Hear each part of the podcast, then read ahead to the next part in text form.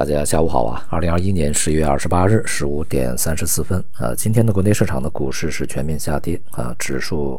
这个板块行业和个股啊都是普跌的。那么上涨的这个个股数量呢不足一千只啊，这个从整个板块行业上来看呢，资源类、周期类呢下跌的非常大啊，尤其是煤炭呐、钢铁、有色化工啊。那么在整个的这个监管调控之下，这个行业下跌是比较大。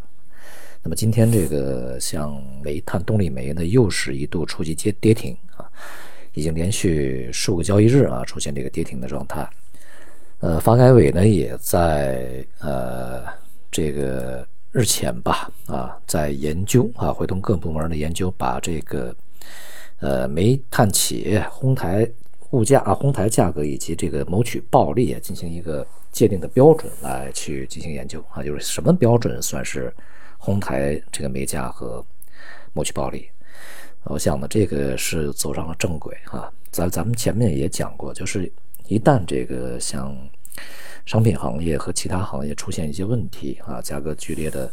无序波动，那么扰乱整个经济以后呢，就迅速的采取一些行政措施，甚至是临时的一些，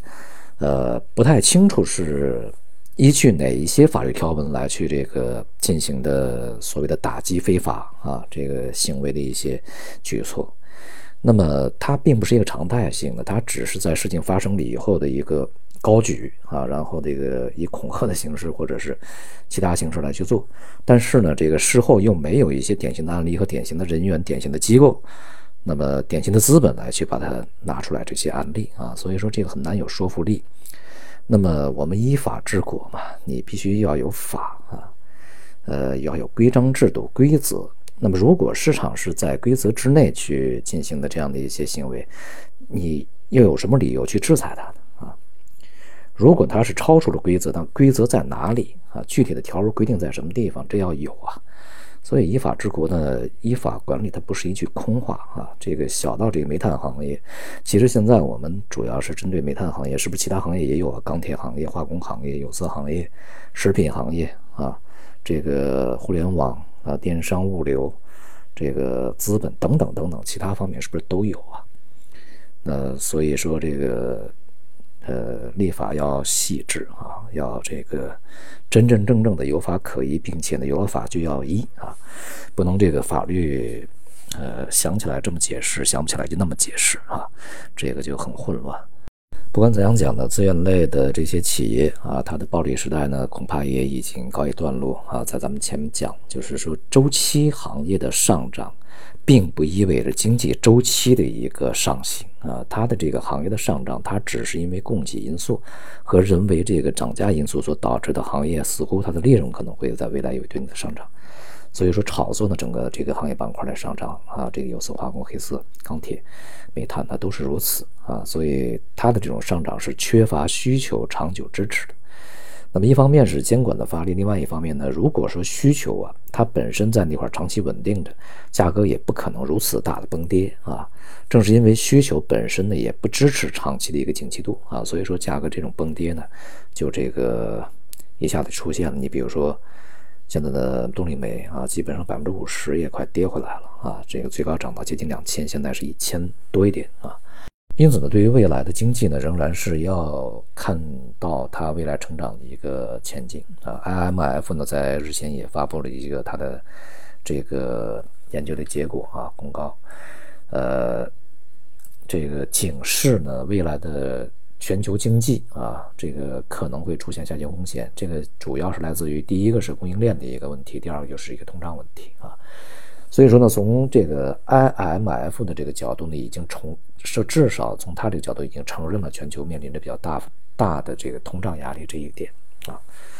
那么另外呢，就是像尤其像美国啊，供应链的这种这个限制啊、瓶颈啊啊，让整个的生产难以恢复啊，生产、消费、投资都是难以恢复的啊。在前面呢，有国内有很多这个这个舆论吧啊，有有一些这个炒作呀，就是。说中国啊可以影响美国的这个通货膨胀，其实美国现在通胀呢，一方面是在能源端，另外一方面呢，像劳动力啊，你比如说物流啊，现在很多卡车司机呢就很短缺啊，它主要靠公路有一些运输货物啊，那么如果说你去解决这方面通胀，是不是中国会派去一些劳动力解决它的这个运输问题？显然不可能啊。所以说，这个各个国家的一个通胀的形式啊，它的发展路径也不大相同啊。对于美国而言呢，现在供应链瓶颈是一个非常大的问题啊。那么再加上整个资源类呢，它价格至少还是在高位高位运行啊。所以说，在未来的通胀还是不容不容小觑啊。整体而言呢，这个未来的经济的一个前景啊。经济处于一个收缩状态啊，增速会下滑，甚至可能会重新滑向衰退，而通胀呢在上行，货币政策会转变。那么在这样的一个状态下，对于资本市场它是负面。我们在强调这一点啊，所以现在这个股市的下行呢就不足为奇啊。在接下来呢，个别的板块表现完了以后，整个的市场呢，呃，预计将在今年年底之前可能会呈现一个弱势状态啊，这一点要有充分的准备吧。呃，看明白经济前景，也就能看出看明白市场的这个资本市场的一个发展前景啊。呃，至少当前对于经济也好，市场也好，不宜过分乐观啊。好，今天就到这里，谢谢大家。